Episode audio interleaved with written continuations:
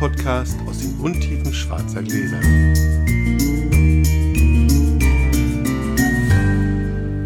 Hallo Flo. Hallo Felix. Ich muss direkt sagen, letztes Mal, der Vince, ich habe ja eine Woche später habe ich den noch getrunken. Du warst Samstag hier, am Freitag drauf habe ich den noch getrunken, weil ich war in die Toskana geflogen dann. Und danach habe ich dann erstmal zwei Tage keinen Alkohol getrunken. Und dann habe ich am Freitag den Vince getrunken. Boah, hatte der aufgedreht. Der war wirklich, Ja. wirklich, also wirklich, wirklich Weltklasse. Ich war dem ja ein bisschen zurückhaltend gegenübergetreten hier im Podcast. Aber auch mit dem Hinweis, dass ich den Wein sehr gut kenne und dass er einfach viel Zeit braucht und dass das ganz normal ist, dass diese, diese fruchtferne Art ist ja auch gewollt vom Winzer. Aber meine Güte, hatte der mit einer Woche aufgedreht. Echt super. Winz 19. Top Wein. Und Top Wein wert, auch ist nicht unbezahlbar teuer. Also Ja, kann man sich schon mal kaufen. das stimmt. So, wollen wir loslaufen? Jo, würfelst du zuerst? Ja. Drei. drei. Auch eine drei. Jetzt müssen wir. Sechs. Eine fünf. Eine Na, fünf. siehst du. Darfst du mal loslegen. Ist gut, ich habe nämlich Durst. Ich bin mit dem Fahrrad gekommen, jetzt bin ich so durstig. Dann trink lieber noch mal einen großen Schluck Wasser vorher. Wir sind in der Rioja unterwegs heute und trinken von Alegre Valgagnon den Basiswein aus 2019. Der heißt einfach Rioja Tinto. Cheers. Cheers. So, ich kann mich direkt mal bei zwei Drittel unserer Hörer entschuldigen und sagen, ihr könnt jetzt 30 Minuten vorspulen. Gleich zwei Drittel. Gleich zwei Drittel. Bleiben noch fünf übrig, meinst du? Aber bevor ihr vorspult, halt. Oh, jetzt habe ich fast. Aber, äh, wir wollen eine Weinrunde in Wien wollen wir noch gründen. Also wir haben ja jetzt Weinrunden gegründet, das erkläre ich nicht nochmal. Freitag hat sich eine Runde getroffen und Idich verkostet. Das war sehr lustig. Die haben sich bei mir Christmann. gemeldet. Ja, die haben sich bei mir gemeldet, weil sie wissen wollten, wie ich das von den Flight-Einteilungen machen würde. Und ich hatte gesagt, ja, 12 bis 12 bis 19, Da habe ich gesagt 12, 13, 14, 15, 16, 17, 18, 19 jeweils in Zweierflights wäre bestimmt klasse, weil die auch so ein bisschen unterschiedlich sind. Ja, voll, oder? Erst bei 18, 19 merkt man dann, dass das vielleicht einfach so diese Jahre sind. Und das ist, was, was, was ist passiert? Die Leute haben gedacht, sie trinken jeweils einen Riesling versus einen Chardonnay aus dann jeweils im gleichen Jahr. Kann man, kann man wunderbar machen. Wenn du, wenn du, wenn du die, die Jahrgänge so nebeneinander hältst, kühl, warm, kühl, warm, kühl, warm, so ungefähr, dann kann man schnell auf die Idee kommen. Und der warme Jahrgang ist dann Chardonnay. denke. Der warme Jahrgang ist ja der Chardonnay, genau. Spannend. Das ist mir auch noch nie passiert, aber mich, wenn das so- Also wir haben Hamburg, wir haben äh, Köln, wir haben Düsseldorf, wir haben äh, Frankfurt, wir haben München, wir haben Stuttgart, wir haben äh, Hannover und Berlin haben wir nicht, das hat nicht geklappt, erstaunlicherweise. Berlin hat genug Weinrunden. Und jetzt wollen die Wiener eine. Joachim ist von Berlin nach Wien gezogen und wollte jetzt gerne eine Runde. Also wenn ihr in Wien lebt und eine Weinrunde sucht oder in Wien lebt und eine Weinrunde habt, dann meldet euch doch bitte im Kommentarfeld unter der Folge Blindflug auf schnutentunker.de und gebt laut, damit wir dort noch eine Runde stiften können. So, Können wir mal gucken, wie viele Ösis unter den Hörern und Hörerinnen sind. ja, das kann ich bei ähm, Spotify und Co. wird das ausgewiesen. Ich glaube, so 15 Prozent sind in Österreich und Schweiz. Also so, so um die 500. So, wir werden heute ein bisschen nerdig. Nee, wir werden extrem nerdig und wir sind sehr anfängerfreundlich. Deswegen gleich zwei Drittel. Also die Händler, Winzer und Co., die uns hören, äh, pff, für die wird das jetzt sehr uninteressant. Und die ähm, super fortgeschrittenen älteren Herrschaften unter unseren Hörern brauchen das, glaube ich, auch nicht. Ihr spult eine halbe Stunde vor, dann kommt Flo mit seiner Geschichte. Carsten hat mir nämlich was geschrieben. Carsten, über den hatten wir schon mal gesprochen. Einer ist der Hamburger Blindflugrunden-Mitglieder und der, der diese Verkostung veranstaltet hat oder bei dem ich dieses Seminar gegeben habe mit der Lebensmittelfarbe und so weiter. Wir hatten auch noch so generell über das Weinverkosten gesprochen und er schrieb dann irgendwann, es führt kein Weg dran vorbei. Ich muss entweder ein Weinseminar belegen, Händlerverkostung besuchen, einmal oder mehrfach, und oder mir in der Hamburger Blindfluggruppe Nasen suchen, mit denen ich öfter sprechen und verkosten kann. Sensoriksprache ist für mich wie eine Fremdsprache. Man kann die Vokabel im Stillen lernen, zum Beispiel Podcast hören. Aber wenn man sie nicht spricht, fallen einem weder die richtigen Worte ein, noch ist man ungehemmt genug, einfach zu reden. Man überlegt viel zu viel. Darüber musste ich viel nachdenken. Das ist ja auch schon vier, fünf Wochen her. Darüber musste ich viel nachdenken. Ich höre das nämlich öfter. Auch häufig als Frage, soll ich mal eine Schulung machen? Was kann ich da erwarten und so weiter? Und die Antwort ist ja, strukturiert verkosten geht mit Anleitung besser. Ja, das stimmt. Nur welches System und welche Anleitung, darüber sollte man sich vorher Gedanken machen. Und das hängt auch von der Verkostung ab. Da haben wir schon mal eine Folge gemacht. Wir haben sowieso über ganz viele dieser Sachen eine Folge gemacht. Und die Webweinschule hat noch mehr dieser Themen schon aufgegriffen. Aber weil die Frage trotzdem immer wieder mal so kommt, machen wir es heute mal. Ja. Wir haben mal darüber gesprochen, dass es verschiedene Arten von Verkostung gibt. Bestimmungsverkostung, Bewertungsverkostung, Qualitätssicherung und so Ja. weiter und so weiter. Und äh, da gibt es auch unterschiedliche Schemata. Also wenn wir zum Beispiel bei Best of Gold verkosten, in der Vorrunde wird frei verkostet sozusagen und bewertet und fertig aus. Und im Finale gab es dann immer so einen Verkostungsbogen, den dann jeder auch noch ausfüllen soll. Da wurde dann noch so ein Spinnenwebdiagramm gemacht und das wurde dann dem Winzer auch zur Verfügung gestellt, damit der sieht, wie sein Wein so äh, wahrgenommen wird. Und da sind dann auch wesentliche Teile in Richtung Typizität. Das ist zwar eine Blindverkostung, aber du verkostest in Kategorien. Silvaner Premium, Aromasorten, Burgundersorten mit Holz und so. Also und deswegen kannst du Typizität natürlich, und du weißt, es ist Franken, und Ja. deswegen kannst du entsprechend Typizität dann auch bewerten. Und wenn du dieses Schema anguckst, dann merkst du halt sehr deutlich, dass der Veranstalter mit dem Bundesland Bayern und dem Bezirk Unterfranken eben auch der Organisator der Qualitätsweinprüfung ist. Dieses ganze Thema Typizität ist da sehr drin und, und äh, das ist ja im Moment auch sehr umstritten. Qualitätsweinprüfung wird gerade viel darüber gestritten, ob Oh es ja, überhaupt viel. noch zeitgemäß ist und so. Genau. Da halten wir uns heute mal raus, machen wir ein andermal. Aber auf jeden Fall ist es eine eigene Form der äh, Verkostung und äh, andere Verkostungen haben andere Schwerpunkte. Und deswegen ist es erstmal ganz sinnvoll zu gucken, warum verkostet eigentlich der durchschnittliche Anfänger, Hörer des Podcasts oder Carsten. Ich glaube, der erste Grund, warum man verkostet und das erste Ziel ist maximale Erkenntnis. Man möchte auf der Reise durch den Wein, mit jedem Wein, mit jedem guten Wein, dem man begegnet und sogar mit den schlechten Weinen, was lernen. Man möchte möglichst viel lernen. Ja, ist richtig. Maximale Erkenntnis.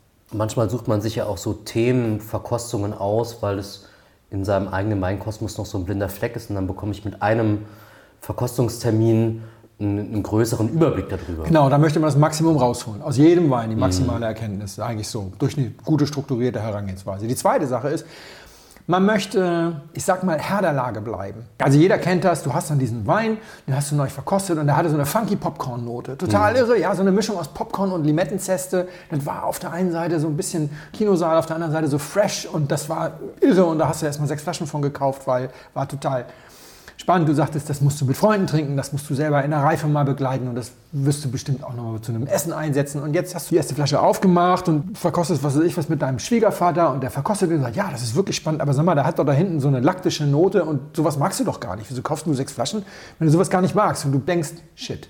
Das habe ich bei all der Aufregung und bei all der Begeisterung für die Funky Popcorn-Note nicht zu Ende verkostet. Ich habe gar nicht gemerkt, ja, das stimmt. Und jetzt trinkst du mit deinem Schwiegervater alleine eine Flasche und merkst, dass dir das ab dem zweiten Glas tatsächlich auf den Senkel geht und die fucking Flasche wird nicht alle. Scheiße, und ich habe noch fünf. Und ich habe noch fünf. Und du denkst, eigentlich hätten zwei gereicht, nämlich eine für heute mit Schwiegervater und eine in fünf Jahren, um zu gucken, ob sich dieses kleine Joghurttönchen vielleicht verzieht und selbst wenn nicht, wie die Funky Popcorn-Note reift. Aber ich habe jetzt fünf gekauft, Mist. Ja, Hörer, Hand aufs Herz, wem ist das nicht passiert? Ich meine, ich bin ja deswegen so ein guter Lehrer, weil ich das alles selber mitgemacht habe, den Mist. Ja, ich Ja. habe hab den ganzen Quatsch ja selbst mitgemacht. Deswegen sagen wir mal, Herr der Lage bleiben, auch wenn was Begeisterndes kommt, sich nicht wegtragen lassen, sondern in Ruhe zu Ende verkosten und eventuell auch noch die Läuse im Pelz finden, egal wie schön der Hund auf den ersten Blick ist. Der dritte Grund ist sicherlich, man möchte ein besserer Blindverkoster werden. Man möchte einfach dann auch, das klingt ja auch so, wie er es geschildert hat, durch, man möchte einfach in einer Blindverkostung auch mal, erstens möchte man mal derjenige sein, der als einziger auf Pfälzer Riesling getippt hat und es war dann Pfälzer Riesling. Und zweitens möchte man vielleicht auch einfach einer von denen sein, die tatsächlich gehaltvolle Dinge in die Diskussion beisteuern und nicht immer nur, oh, ja, das ist aber schwierig. Also, Oh, der ist aber fruchtig. Also das kann ich, glaube ich, kann man so auch sagen. Und, und auch in diesem Bereich des Austauschs mit anderen fällt sicherlich das Bestreben, man möchte nicht immer das Streichergebnis sein. Ja? Also bei so einer, bei so einer Verkostung, wo immer die Extremwerte gestrichen werden ja, und so der Median gebildet wird, dann möchte man nicht immer derjenige sein, der gleich rausfällt, weil man wird in Wertung total extrem. Oh, der Burgmann, ey. Immer 100 oder 79. Genau, so nach dem Motto. Und wenn ich jetzt mal gucke, warum verkoste ich, um das mal daneben zu halten, na, dann kann ich auf jeden Fall sagen, die maximale Erkenntnis aus jedem Wein herauszuholen. Damit habe ich angefangen, das wird beim letzten Wein, den ich in diesem Leben trinke, wird das noch so sein, ja, dass ich bei jedem Wein exakt das Gleiche äh, auch denke, ich möchte so viel wie möglich an Erkenntnis rausholen, auch weil ich ja immer sage, Erkenntnis schmeckt lecker. Also man, man hat auch einfach mehr davon. Herr der Lage bleiben ist bei mir eigentlich ganz genauso. Ich möchte halt nicht auf Show-Effekte hereinfallen. Ich glaub, bin übrigens, ich behaupte, ich bin da sehr gut drin, nicht auf Show-Effekte hereinzufallen. Ja. Also Verkostungsweine, dass ich irgendwie was in Wiesbaden schnell verkoste und dann hinterher denke, oh, da bin ich jetzt reingefallen. Passiert mir selten. Ganz im Gegenteil. Mhm. Ich habe in Wiesbaden oft schon das Gefühl, beim ersten Schluck, oh, mehr als ein Glas kriege ich nicht hin. Beim zweiten Glas wird mir dieser oder jeder Aspekt äh, des Weins auf den Senkel gehen. Aber das ist für mich auch ganz wichtig, da Herr der Lage zu bleiben und nicht auf Funky Popcorn so abzufahren, dass ich das Joghurttünchen übersehe, weil mhm. Joghurttünchen sollte möglichst nicht sein. Und wenn dann Leute das kaufen, dann geht das dann voll nach hinten los. Wenn ich sage, yeah, müsst ihr mal, und dann sagen die, ey, pff, guck mal, du bist doch selber so ein Laktikallergiker, wieso kannst du den Wein jetzt gut finden? Das möchte ich gerne auch vermeiden. Besserer Blindverkoster werden ist mir nicht so wichtig, sonst würde ich keinen Blindflug machen. Ja, also wenn mir das ja, ja. wichtig wäre, jetzt irgendwie großartig, also dieses ganze, äh, ich sag mal, Aromraten und, und, und Rebsortenraten, also dieses Gesellschaftsspiel und Wein als Sport ist ja nicht so meins, aber es ist nicht so, dass es immer so war. Also ich habe auch, als ich angefangen habe, mich damit zu beschäftigen, mhm. das, war das eine ganz wesentliche Motivation. Man möchte dann so ein bisschen glänzen. Das finde ich ja in unserer Weinrunde hier in Berlin eigentlich ganz angenehm, dass wir da alle nicht so dieses Ego haben, ja. meinen zu müssen, ah, wir sind alle ja. die besten Blindverkoster überhaupt und wir erkennen das immer. Das stimmt. Wir haben einige, die sind mehr und andere, die sind weniger, aber keiner mhm. ist extrem. Es geht keiner auf den Senkel. Mhm.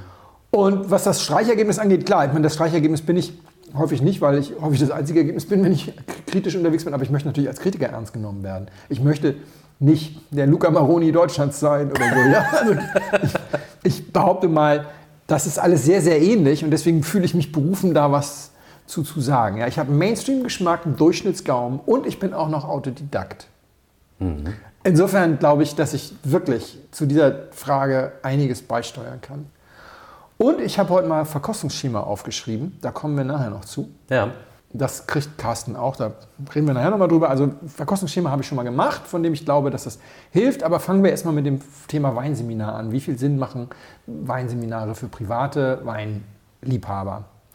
Grundsätzlich. Deutschen Weininstitut oder so meinst du jetzt? Ja, es gibt vor allem private Weinschulen. Mhm. Also Weinschule Berlin, es gibt sicherlich auch eine Weinschule Hamburg. Wenn du das googelst, ist schon Wahnsinn, wie viele Weinseminare für Endverbraucher. Es gibt viele Händler bieten das an. Es gibt ja auch bei Anja eine Basisschulung zum Beispiel. Ja, das ähm, stimmt. Mhm. Also äh, manche sind Händlerverkostungen, manche, wo man Sachen auch noch kaufen kann. Andere sind ja richtige Seminare. Es gibt die Weinschule Berlin hier. Der liebe Bernhard Moser macht die, genau. mit dem ich gemeinsam beim Gummio verkostet habe. Das ist eine ganz tolle Veranstaltung. Es gibt Leute, die machen das nach WSCT und es gibt Leute, die machen das freidrehend und so weiter. Bei diesen Privatseminaren muss ich ganz klar sagen, meidet bitte sämtliche KOS-Seminare. Das sind gar nicht so wenige. Color, Odor, Sapor. Das ist mehr als die Hälfte der Privat, der Seminare für Privatanwender gehen nach diesem Color, Odor, Sapor-Prinzip, was angeblich schon die alten Römer gemacht haben, Ge ne, Farbe, äh, Geruch und Geschmack. Das ist eine Katastrophe. und das ist diese Infantilisierung der Weinwelt. Und, und zwar aus folgendem Grund. Die erzählen dir im Prinzip in Seminarstunde 1, schauen wir uns die Farbe an und bewerten mal so die Farbe. Dann denkt man so, oh super, das kann ich bestimmt lernen. In, in Stunde zwei riechen wir mal dran und da denkst du auch, oh super, kann ich. Und dann in Stunde drei und vier geht es dann um den Geschmack. Wird ein bisschen komplizierter, aber dafür haben wir da auch mehr Stunden für. Und denkst du, oh super, wir teilen dieses jetzt erstmal in mundgerechte Häppchen mhm, und dann kann mhm. ich das nacheinander lernen.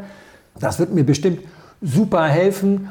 Wein ist unkompliziert. Das sind so immer diese, diese Geschichten, wo man das so Step by Step macht. Jedes zweite Buch geht ja auch so. Nein. Stell dir mal vor, du hast die Gelegenheit jetzt, lieber Carsten, du kannst dir aus einer seriösen Quelle alle Rieslinge besorgen, denen Stuart Piggott in den letzten 20 Jahren in Deutschland 100 Punkte gegeben hat. Alle 100 Punkte Rieslinge, so für eine gemeinsame Verkostung mit der Runde. Dann kann ich dir jetzt schon sagen, bei mehr als der Hälfte wirst du, bevor du die überhaupt im Mund genommen hast, nach dem Kostsystem schon wissen, ach, das kann nichts werden mit den 100 Punkten, weil die haben alle Petrol. Petrol ist aber ein Weinfehler, ein Nasenfehler. Mhm. Ja, dann ist schon mal klar, da die Nase ja jetzt irgendwie, je nachdem, in welchem System du bist, zwischen 16 und 25 Punkten ausmacht und du schon mal mindestens 6 Punkte abziehen musst für Petrol, Mehr als 94 wird das nicht. Jetzt stelle ich mir gerade vor, wie Carsten äh, Stuart Piggott trifft und sagt, Herr Pidgett, Herr Pidgett, ich muss mal mit Ihnen sprechen. So nach dem Motto. Ja? Ähm, so geht das aber nicht. Ich wollte Ihnen nur mal sagen, ich habe die ja mal alle besorgt, irgendwie die, die, die 100-Punkte-Vereine, also fantastisch und so, aber ich wusste ja schon, bevor ich den ersten im Mund hatte, wusste ich ja schon, also die Hälfte davon kriegt ja maximal 94. Ich meine, mit dem Petrol, und da ist ja in der Nase schon mal sechs Punkte Abzug. Ja, da wird der gute Stuart wahrscheinlich sagen, oh, ich äh, danke Ihnen vielmals, dass Sie haben Genau. gezeigt so große Interesse an meiner Arbeit und ich, äh, ich äh, finde das äh, natürlich ein bisschen schade, dass Sie jetzt nicht ganz so mit mir meine Meinung da teilen können, aber wenn Sie wollen, ich kann Ihnen noch kurz zeigen, den Weg zu die Sandkasten und dann, ich muss leider zurück zu den Erwachsenen, wir müssen heute noch ein bisschen arbeiten. Ähm, ja, Ja. Das, das funktioniert so nicht. Du wirst am Ende das nicht anwenden. Und man sollte keine Technik erlernen, von der man von vornherein weiß, dass man sie nicht anwenden will. Also Kohle oder Sapor. Der Wein hat 99 Punkte, aber er ist ein bisschen dunkel für meinen. Also eigentlich Genau. 100, aber ich habe ihm einen Punkt für die Farbe abgezogen. Komm, wie reif der aussieht im Glas. Ja, Geht ja. dann. Machst du natürlich nicht. Wenn dich das Ding am Gaumen wegbläst, dann streichst du nämlich alles durch, was du da an Color und Odor vorher aufgeschrieben hast. Aber es geht ja in der Reihenfolge. Ne? Wir wollen das jetzt auch nicht ins Lächerliche ziehen. Natürlich, jede Verkostungstechnik sagt, guck's dir erstmal an, riech erstmal rein und dann ein bisschen gurgeln. Das machen wir ja auch. Machen wir alle. Deswegen ist klar, man guckt natürlich erstmal auf die Farbe, man guckt, erstmal- aber diese Bewertungsschemata dahinter, das ist eben dieser Versuch, das einfacher zu machen, als es ist. Es wird dadurch nicht einfacher. Es wird schwieriger und du weißt letzten Endes, dass du alles durchstreichst, wenn dich das Ding im Mund wegbläst, weil er könnte nur noch 94 kriegen, weil du hast ihm ja schon abgezogen und dann sollte man es gar nicht erst lernen. Ja, macht Sinn. Warum was lernen, was eh nicht gut funktioniert? Das ist ja Quatsch. Das Zweite, was ich noch, noch sage, und äh, da bin ich ein bisschen allein in, in meiner Kritik an, an diesen Systemen, das gilt auch für andere Systeme, ich lehne jedes System ab, bei dem du lernst, über einen Wein zu Gericht zu sitzen. Ja. Das ist aber bei diesen Systemen so. Und weißt du, du bist Kunde und der Kunde ist König und du bezahlst Geld und deswegen hast du das Recht einzufordern, dass der Winzer alles gibt, was er hat, um einen richtig guten Wein zu machen. Du hast aber nicht das Recht, dass der Winzer in die Glaskugel schaut und deinen Geschmack vorhersieht und alle seine Weine auf deinen Geschmack anpasst. Das kann er nämlich nicht, das ist Quatsch. Und deswegen musst du trotz dieser berechtigten Forderung, dass du König, König bist und Geld für den Wein ausgeben hast, einfach akzeptieren, dass Geschmäcker unterschiedlich sind. Und dieses über einem Wein zu Gericht zu sitzen, ist, finde ich, extrem respektlos gegenüber den Winzern. Man kann den Aufwand, der da betrieben ist, in Verhältnis zum äh, Ergebnis setzen, aber da gehört nicht dazu, jetzt drei Punkte abzuziehen, weil man die Nase nicht mag. Das ist eben dieser peinliche Bereich. Ja? Und also wenn ich Winzer wäre und da käme einer und würde sagen, ja, ist ja schöner Wein, aber ich habe da jetzt mal einen Punkt für die Farbe abgezogen, dann würde ich sagen, schaff deinen Hintern von meinem Hof, bevor ich die Schrotflinte hole. Du hast an der Farbe meiner Weine was rum zu meckern und deswegen posaunst du irgendwo negative Urteile rum. Geht's noch? Ja, also Oder, oder wir, die sagen, das Etikett sieht aber nicht schön aus. Ja. Also das darf man sagen, aber da kannst du keine Punkte abziehen. Nee, ne? genau. Also äh, Punkte abziehen ist, ist schwierig. Das, also deswegen alles, was so in diese Richtung zu Gericht sitzen und jetzt hier mal die Farbe gucken. Nee, man sollte das. Schlimm, ne? So boniert. Ja, das ist boniert, genau. Der größte Erfolg, Marketingerfolg aller Weinschulsysteme heißt Medium Plus Säure. Liebe Hörer, Hand aufs Herz, als ihr das erste Mal irgendwo jemandem begegnet seid, der so das Glas geschwenkt hat und dann, Hm, ja, Medium Plus Säure, ausgeprägter Körper und dann so mit so technischen Terms rumgeschwimmt, habe ich gedacht, das will ich auch. Ich will genau zu der Schule gehen, wo der war. Das möchte ich auch können. Das will ich auch können. Das klingt so nach, ich gehe da rein in diese Schulung und dann steht da dieser freundliche Herr mit dem weißen Laborkittel und der dicken Hornbrille und der begleitet mich zu meinem Platz und sagt, ja, ich habe hier mal fünf wässrige Lösungen angerührt. Also von links nach rechts haben wir hier schwach, Medium minus, Medium, Medium plus und Strong bei den Säuren. Bitte verkosten Sie das jetzt mal so ein bisschen. Sie kriegen dann heute Abend noch mal eine Blindprobe, wo wir dann checken, ob Sie das auch haben und dann haben wir Ihren Gaumen mal so kalibriert. So diese Schulung, die zwischen meinem Ober- und meinem Unterkiefer mal so ein fettes Chemielabor einbaut, sozusagen so ein Analyselabor. Die muss ich machen. Ich muss euch enttäuschen, Leute. Der Mann in dem weißen Kittel, den gibt es nicht. Also, wenn ihr das Glück habt, in Neustadt oder Geisenheim vielleicht so in diesen Pool der sensorisch geschulten Leute zu geraten, die da irgendwie an irgendwelchen Verkostungen teilnehmen für irgendwelche Forschungsprojekte, da könnte es sein, dass da nochmal die eine oder andere Normierung stattfindet oder sowas. Aber in einer privaten Weinschule Eher nicht. eher nicht. Auch nicht ähm, beim WSET oder so. Also denn die meisten WSET-Franchise-Nehmer, die diese Level 1, 2, 3 für Endverbraucher anbieten, haben ja selber einfach nur vier gemacht und dann zahlen die jetzt eine Franchise-Gebühr und bieten dann halt entsprechend die Sachen an. Das sind alles keine Lebensmittelchemiker oder Laboranten oder sonst was. Außerdem ist Medium Plus Säure eigentlich total bescheuert. Weil 80% aller Weine haben Medium Plus Säure. Ja, genau. Liegst eigentlich nicht falsch mit, kannst du immer sagen. Ja, also Säure ist ja etwas, was bei mehr als 50% aller Weine eingestellt wird vom Winzer. Durch erstens eingeleiteten biologischen Säureabbau, aber vor allem auch durch zugegebene Weinsäure. Und zwar auch bei sehr teuren Weinen. Es gibt auch 1000 Euro Weine, die in der Weinsäure äh, eingestellt sind. Die Mehrheit der 1000 Euro Weine wahrscheinlich sogar. Es wird überall immer heißer und du kannst davon ausgehen, ein Aron ist in manchen Jahren mittlerweile gar nichts mehr unaufgesäuert. Äh, Im Ribera sowieso, Priorat auch. Ganz normal. Und deswegen gibt es Konsumentenprofile. Und es gibt eingestellte Säuren und auch die Primitivo für 4,95 Euro und Doppio Passo und Co. haben 7, irgendwas Säure. Das ist alles Medium Plus, weil der Konsument weltweit frische mag. Die Marmelade ist so ein bisschen out. Ja. Auch Cahors und Malbec und so wird jetzt alles ein bisschen säurer, saurer, weil der Konsument liebt die Frische.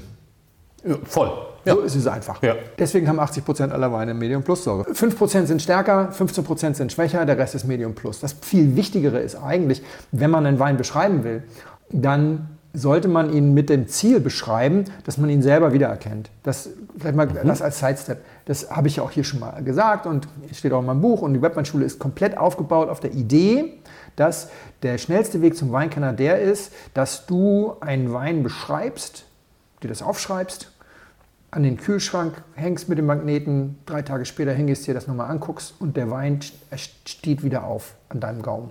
Und wenn das nicht so ist, dann, dann solltest du eben am Anfang auch versuchen, wenn du Donnerstags, Freitags, Samstags deine Weine aufmachst, immer ein Glas noch drin zu lassen. Dann probierst du halt mittwochs die alle nochmal nach Ja. und dann ergänzt du die Sachen und am Donnerstag oder Freitag, bevor du dann mit deinen neuen Weinen anfängst, guckst du nochmal alles an, ob das irgendwo besser geworden ist. Und so siehst du, ob bestimmte Worte tatsächlich bei dir auch Gedanken triggern. Und ein ganz wesentlicher Faktor, wie Wein wieder aufsteht, ist natürlich Säure. Und wenn du jetzt immer nur Medium Plus Säure sagst, da steht gar nichts wieder auf. Denn Medium Plus Säure ist ja ein Müller-Thurgau, den du zwei Wochen vor der optimalen Reife erntest, damit diese säurearme Sorte Medium Plus Säure hat, hat Medium Plus Säure. Die ist ein bisschen grün, ein bisschen grasig, aggressiv und nicht so schön. Bisschen kratzig. Ja.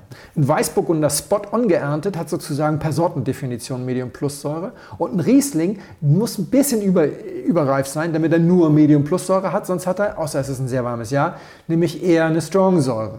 So, jetzt kannst du dir also überlegen, wenn du jetzt Medium Plus sagst und du hast, wenn wir jetzt mal in, in Farben denken, ich finde das manchmal ganz gut. Auch Ja, ja, voll.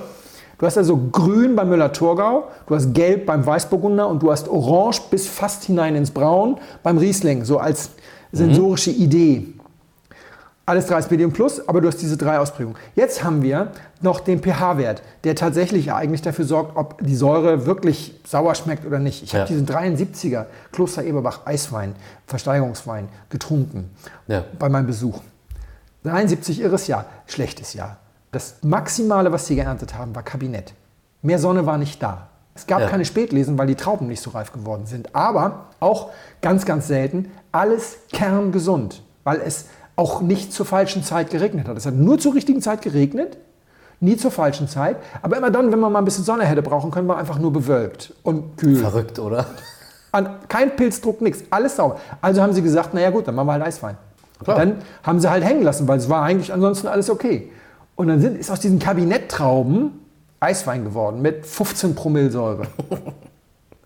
Und dann haben wir den probiert und der ist natürlich 50 Jahre alt, super integrierte Säure. Und dann schlucke ich das runter und mein Magen sagt, äh, den nächsten Schluck schicke ich dir sofort wieder hoch.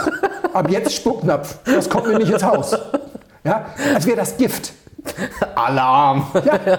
Und witzigerweise, wir haben Brot dazu gehabt, wir haben Wasser getrunken. Das ist wirklich, der, der Magen hat sofort so, Piep. So, so viel zum Thema pH-Wert und so weiter. Ne? Also das schmeckte alles wunderbar integriert und so. Und es gibt eben, sagen wir mal, diese drei Arten, dass du sagst, die Säure schmeckt saurer, als man erwarten würde, laut Analytik. Die Säure schmeckt genauso, wie man sich das vorstellen würde. Und die Säure schmeckt weit weniger sauer. Sie ist sehr gut integriert. Das ist in der Re- Regel niedriger, normaler und hoher pH-Wert dann. Dazu haben wir ganz generell Säure. Wir haben säurearme Weine, das können wir als säurearm so identifizieren. Wir haben eher säurearme Weine, wir haben eine normale Säure, dann haben wir ein bisschen mehr Säure und dann haben wir eine Säure zum kleine Kinder erschrecken. Sagen wir mal so. Also ich sage mal so sechs verschiedene Arten von Säure oder sechs, sechs Level an Säure. Machen wir es einfacher, fünf. Einigen wir uns auf nur fünf. Fünf verschiedene kriegen wir hin. Und wenn wir das jetzt mal multiplizieren, dann hätten wir nämlich fünf mal drei Farben mal drei pH-Werte sozusagen. Ja, dann hätten wir 45 verschiedene Säureausprägungen. Sind, nun sind einige kaum voneinander zu unterscheiden. Also Ja. grün genau so wirkt, wie es soll.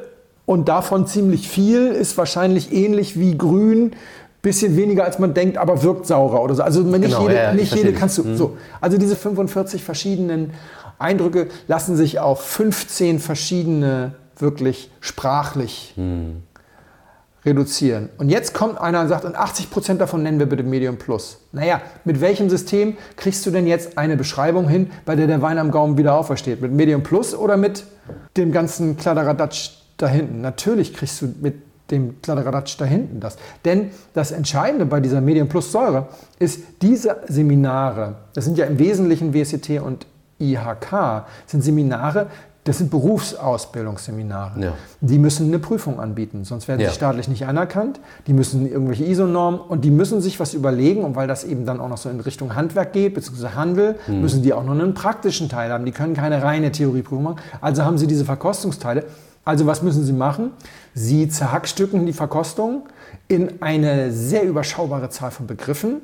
Und dann wird das mit den Weinen assoziiert und dann sitzt der Prüfer da und wenn dann da ein Weißburgunder kommt und du sagst Medium Plus, dann kriegst du schon mal einen Punkt. Auch wenn du nachher nicht darauf kommst, dass es Weißburgunder ist, sondern das vielleicht für einen Riesling hältst, macht nichts, der erste Punkt hast du schon mal. Wenn Ja. du dann gelb fruchtig sagst, kriegst du den nächsten Punkt. Grün wäre auch noch in Ordnung, aber wenn du Beeren entdeckst, wird schwierig. Also so nach dem Motto, du musst dieses ganze Schulungskonzept irgendwann mal irgendwo einreichen bei irgendeinem Amt und die müssen da mal drüber gucken und dann sagen die ja, okay, können wir so machen, darfst du IHK draufschreiben oder eben nicht.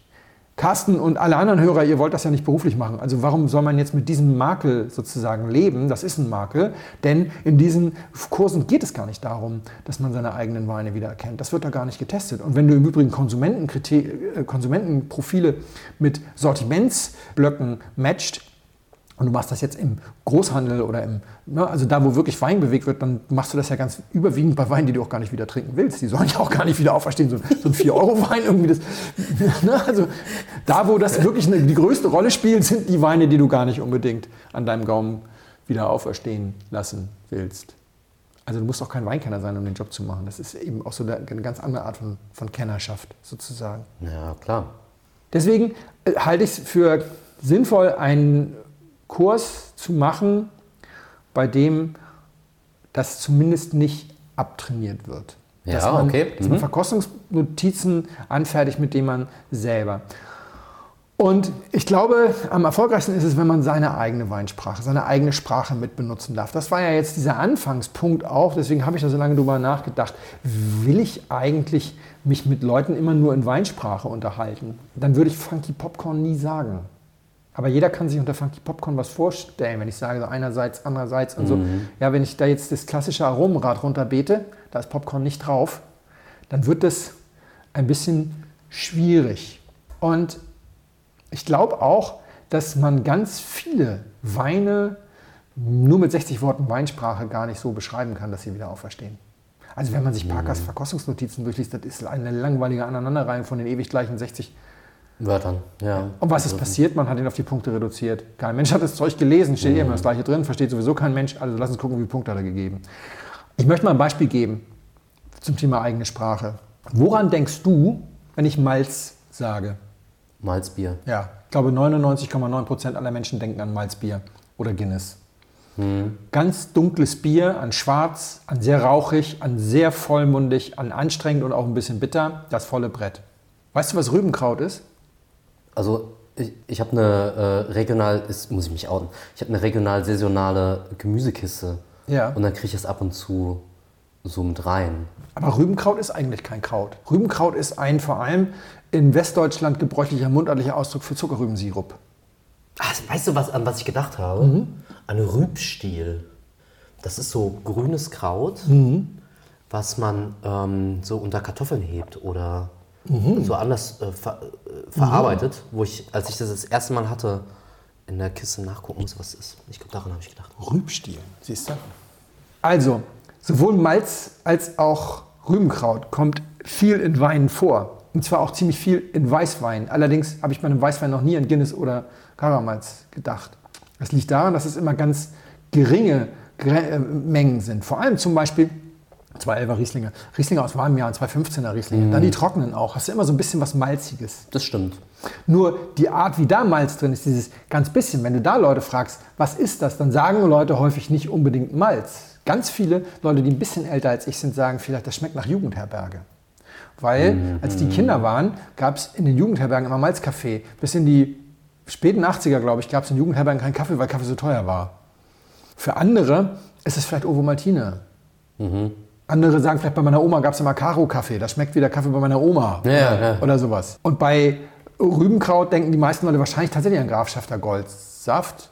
Oder bei mir zum Beispiel ist es so, es gibt Kemsche Kuchen, sind ein, ein Liebkuchengebäck, das allerdings kein Saisongebäck ist, sondern ganzjährig gemacht wird. Und das wurde früher, heute nicht mehr, früher wurde das mit Rübenkraut gesüßt, heute mit Zuckersirup. Und das hatte so, was, so ein bisschen was Malziges. Und obwohl da auch noch einige Lebkuchengewürze drin sind, ist es trotzdem so für mich auch immer so ein bisschen was Malziges gewesen. Ich habe das mal benutzt im Blog und dann hat mir jemand gesagt, Felix, die Firma Chem sitzt in Altona und schon in Harburg weiß keiner, was das ist. Das wird in Hamburg tatsächlich als auf Brötchen gelegt. Also das heißt Weizenbrötchen mit Butter und dann Chemsche Kuchen drauf. Und das ist so dermaßen hamburgisch. Das war sozusagen, als es noch kein Nutella gab, hat man mhm. das so genommen, so ungefähr. Dann habe ich das nie wieder im Blog benutzt. Das wusste ich nämlich nicht. Ich dachte, das kennt jeder. Das kennt ganz Deutschland kennt das. Genau. Nur das Lustige ist, wenn du Leute jetzt Weißweine verkosten lässt, die in diesem Aromenspektrum unterwegs sind, sagt keiner Malz und keiner sagt Rübenkraut. Es steht auf jedem Aromenrad drauf. Ja? Keiner sagt das, weil, weil jeder diese persönlichen Assoziationen in der Regel ganz dunkel hat. Das sind ganz dunkle, malzige Sachen. Das, das äh, findet man hm. gar nicht im Wein oder wenn dann in tintigen Rotwein. Und jeder hat eine eigene Idee, wenn er diese, diese Weißweinmalzaromen hat. Ja, da gibt es ja Leute, die haben zum Beispiel noch so einen alten Bäcker im, im Dorf, der noch mit Backmalz sein Schwarzbrot mhm. färbt. Das machen die meisten heute mit Zuckercouleur, weil billiger ist. Oder? Ja. Und dann sagen wir vielleicht, das schmeckt wie Bäcker Peters Schwarzbrot. Ja, ja, aber wenn du Bäcker Peters Schwarzbrot da drauf schreibst, was meinst du, wie schnell der Wein an deinem Gaumen wieder aufersteht? Wenn du das sagst, Spuren von Malz. Ja, ja, klar, also, logisch. Das, das, das trifft ja auf so. Äh, ja, ich verstehe dich. Mit, den Aromen kriegst du es hin. Und bei mir ja. ist es zum Beispiel so, ich benutze noch heute in meinen privaten Notizen Kemsche Kuchen ich übersetze das, bevor ich jetzt irgendwo veröffentliche. Übersetze ich das. Mhm. Zumal ja auch noch die Rezeptur geändert ist. Das, äh, ich bin ja auch schon lange weg aus Hamburg, aber wie gesagt, mittlerweile ist das gar nicht mehr malzig. Auf jeden Fall, für mich ist das viel schneller, das so schnell mal so aufzuschreiben. Das ist wie Ahoi-Brause. Viele von uns benutzen Ahoi-Brause als Weinsprache, total, weil es einfach so. Klar, so eindeutig. So mhm. total eindeutig ist. Ist auch keine, keine Weinsprache. Aber ich glaube eben tatsächlich, wenn du das Ziel hast, zu lernen, um wirklich Wein zu verstehen und die maximale Erkenntnis rauszuholen, dann sollte man auf jeden Fall die eigene Sozialisation übernehmen. Wir wissen ja auch, dass wir alle ganz unterschiedlich schmecken. Manche Leute haben eine völlig andere Vorstellung von Malz, weil sie bestimmte genetische äh, Voraussetzungen nicht haben. Ja, 5% Unterscheidung zwischen zwei Menschen, was die geschmackliche, was die geschmackliche ja, Wahrnehmung ja. angeht. Also hau rein, immer mit dem eigenen Zeug. Weil wie gesagt, Parker hat immer das gleiche geschrieben. Ja. Und am Ende haben sie ihn auf Punkte reduziert. Man kann mit 60 Worten Weinsprache eine Prüfung konzipieren, aber ich glaube, man kann kaum wirklich privat so durchstarten. Also wenn du eine Schulung machst, dann eine ohne Prüfung und eine ohne Kost. Aromenrad ist vollkommen okay, da muss man jetzt nicht kleinlich sein. Also man kann ja da erstmal ein bisschen nach den Regeln spielen mit dem Aromenrad und man notiert sich dann noch ein paar eigene Sachen dazu. Und diese persönliche Weinsprache in allgemeine übersetzen lernt man dann ja auch relativ automatisch. Und die Geschichte von Bäcker Peters Schwarzbrot ist aber auch eine total interessante Anekdote, wenn du dich mit Freunden über Wein unterhältst. Und das ist ja genau die ich finde, das ist so ein, so ein Schlüsselpunkt jetzt, dass man sich überlegen muss, warum will ich das eigentlich? Genau. Also warum will ich eigentlich diese, dieses Vokabular haben und warum will ich mich da ähm, schulen und darüber sprechen können? Weil ich doch mit meinen Freunden in meiner Weinrunde, in der neuen Wiener Weinrunde, die wir jetzt gründen, mhm. hinsetzen möchte und ich will über den Wein sprechen und ich will auf einem anderen Level drüber sprechen als hat Medium Plus Säure ja. und rote Beerenfrucht. Ja. Und wenn du dann Bäcker Müllers Schwarzbrot sagst oder sagst, für mich riecht er nach einem ausgewaschenen Aschenbecher, ja. Dann kommt ja die Diskussion besser zustande Genau. und du kannst eine Anekdote erzählen. Wohl dosiert. Also wenn einer nur noch mit seinen Kämmchen Kuchen und, und Bäcker Peter Schwarzbrot um die Ecke kommt, wird es natürlich irgendwann langweilig. Und es, man sollte auch nicht die Diskussion dominieren, sondern jeder hat mal ein bisschen. Und ich habe auch schon erlebt, dass man dann, dass Leute das eventuell übernehmen, weil sie das eine ganz lustige, auch wenn sie selber Bäcker Peter Schwarzbrot nie, ja, das in einer Runde sozusagen das geflügelte Wort von Bäcker Peter Schwarzbrot, eine bestimmte Art von Malzigkeit bei trockenen Riesling aus warmem Ja. ja, dann, dann ist Weinsprache perfekt, wenn andere Leute das, diese Assoziation vortragen können, obwohl sie den Ursprung gar nicht kennen. Also insofern, man sollte gut strukturiert sein, aber man sollte nicht irgendwie unbedingt nach festen Vokabeln arbeiten, sondern da sollte man assoziieren. Wir kommen jetzt mal zum Verkostungsschema, aber vorher lösen wir den Wein auf, weil wir verkosten gleich mal noch einen anderen Wein, aber vielleicht nachdem du deinen Part gemacht hast, sozusagen als ganz am Schluss, damit die Leute nicht so viel spulen müssen. Und dann machen wir das mal, machen, nehmen wir mal live in Action mit einem Wein, den Carsten mir geschenkt hat. Dann weiß ich, dass die Hamburger Weinrunde den auch hat, dann könnt ihr es auch mal machen. Je. Jetzt bin ich schon unter Druck gesetzt, Nein. bevor wir überhaupt angefangen Nee, diesen Wein machen wir ja ganz Nee, normal. nee, den machen wir ganz normal. Hier nochmal einen Schluck. Mir gefällt dieser Wein unfassbar gut. Den muss ich richtig abfeiern. Der ist rot, Ja. Hat eine schöne Kirschfrucht, riecht super animierend. Das ist ein Wein, wo ich gerne reingerochen habe. Da stört mich an der Nase nichts. Es animiert mich total, den zu trinken. Eine super Struktur, ist eher, eher so ein Strukturwein, kommt nicht über Kraft oder viel ähm, Frucht oder so. Ist sehr schlank und hat einen ganz tollen Grip. Mm, Ich würde sagen, es ist so mittelalt. Ich glaube nicht, dass es zu alt ist, weil es hat schon auch noch ein bisschen Tanninstruktur und so. Ich war erstmal in Italien so ganz spontan. Ist eher ein, weiß ich nicht, Sangiovese oder Barbera oder so könnte auch sein. Vielleicht aber auch was ganz anderes. Also, da will ich mich jetzt nicht so festlegen, aber es ist richtig gut. Macht richtig Spaß. Ja. Ich finde ihn auch jetzt großartig. Ich habe ihn gestern Abend aufgemacht, um ihn ein bisschen zu belüften. Er hat sich sehr verändert, aber er war gestern auch schon sehr schön. Schlank war er die ganze Zeit. Die Nase hat sich extrem verändert. Die war gestern ein bisschen blaubeerig und der kleinere Cuvée-Partner hat gestern total dominiert. Was der kleinere Cuvée-Partner gerne immer macht, wenn er als kleinerer Cuvée-Partner auftaucht. Das ist eine Cuvée aus Garnacha und Tempranillo. Hm, spannend. Die Verwechslung von Tempranillo mit Sangiovese, finde ich, gehört ja zum guten Ton. Finde ich wirklich. Ja. Und wenn man dann noch 20% Grenache drin hat oder Garnacha drin. Und der Wein, finde ich auch, er hat 14 Alk, 14,5 Alk. Oh, Wahnsinn. Und, Wahnsinn. ja, und ist so schlank. Druckvoll, aber schlank. Und überhaupt nicht mopsig, auch nicht brandig. Also das ist schon echt totale Sonne in Flaschen, aber es ist schlank und dabei unheimlich elegant. Und es ist eine Basis. Das ist sehr gut. Ja, ich hol mal. Ja. Ich glaube 13,50, aber es kann auch sein, dass es 15,50 sind. Schnäppchen. Ja. Ich habe das gedacht, das ist was für die Freunde der Treppenfunktion. ja? Musste den ganzen, musste Baskisch lernen. Ähm, Denn wir sind in der, in der Rioja Alavesa, also wir sind in dem nördlichen Drittel, aber wir sind ganz im Westen, schon fast in Burgos. Und das Weingut Alegre Valgagnon ist ein, ich glaube, ein Nebenerwerbsprojekt. Also das hier ist der Basiswein und, warte, wir hier handnummeriert, das ist Flasche 4264 von 22.800. Also mein Freund Jörg Tarnisch macht 200.000 Flaschen im Jahr, da kannst du davon ausgehen, der macht wahrscheinlich von seinem Basiswein 60.000, 80.000 Flaschen. Ja. Als Ein-Mann-Betrieb ganz normal mit Handwerk und allem drum und dran. Also ja, 22.000 Flaschen von Basiswein ist nicht so viel. Ich weiß, dass der R, sie macht die Weine, er geht arbeiten. Und zwar als Exportmanager bei einem Großkopferten. Ob nun Telmo oder, oder Alvaro oder will ich nicht. Auf jeden Fall äh, einer von denen, mit denen Heiner Lobenberg dicke befreundet ist. Und ich kann es mir bildlich vorstellen, wahrscheinlich hat er irgendwann auch mal seinen eigenen Wein gezeigt, weil das ist sein Key Account Manager. Und da hat er gesagt, das verkaufen wir auch. Und, aber ich glaube, dass, dass es, wenn es einen Händler in Deutschland gibt, bei dem sich jetzt gerade so die Treppenfunktionskäufer so langsam nicht mehr wiederfinden im Sortiment, dann ist das Lobenbergs gute Weine.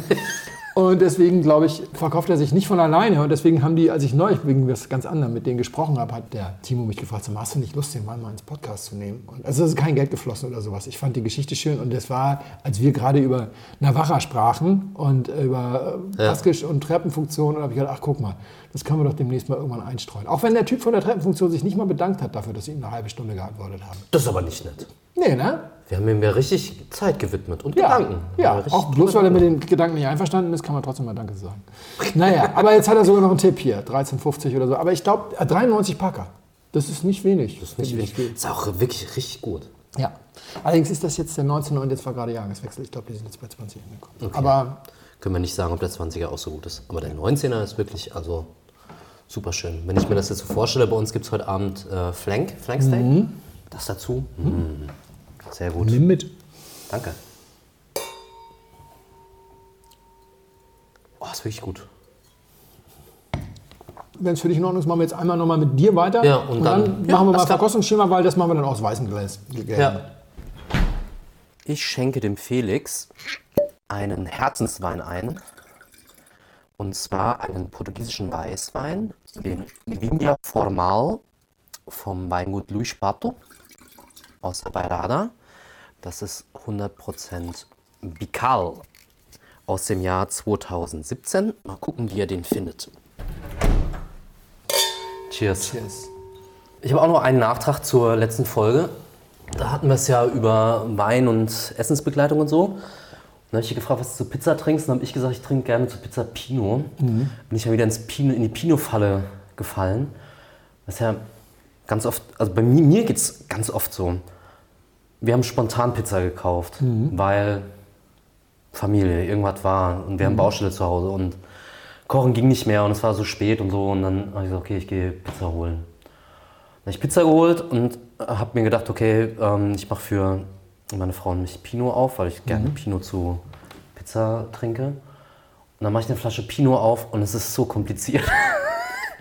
ich so, nee, ey, jetzt muss ich den eine Stunde in die Karaffe tun und dann muss ich den irgendwie nochmal fünfmal schwenken und dann höflich bitten und dann zeigt er vielleicht das, was ich haben möchte, weil Pinot kannst du so oft nicht aufmachen und dann zum Essen trinken. Den musst du richtig planen. habe ich mal eine ganze Geschichte drüber geschrieben im Blog, wie man deutschen Spätburgunder überlebt. Ja, Mit genau diesen Geschichten. Immer am besten noch einen leckeren Spanier bereit halten. genau. Aber- Oder, oder Italiener. Wir haben einen Italiener. Ja, genau. Also so mit der Karaffe und so. Das Schöne ist halt, irgendwann in den nächsten fünf Tagen wird er sich zeigen. Ja, ja, genau. Das war, Anlass war auch ein Molitor, den ich aufgemacht hatte. Ein relativ guter Molitor Spätburgunder, der wirklich dann nach vier Tagen war der dann gut. Man muss halt dann eben auch den wieder zurückschütten. Also weil wenn du es jedes Mal 0,1 einschenkst und das dann in ausgeschüttest und so, dann ist, hast du nachher noch genau ein gutes Glas so ungefähr. Ne? Genau. Also das, man muss das dann, muss dann auch konsequent sein. Das war Prowein. Was auf der Prowein? Nee, ne?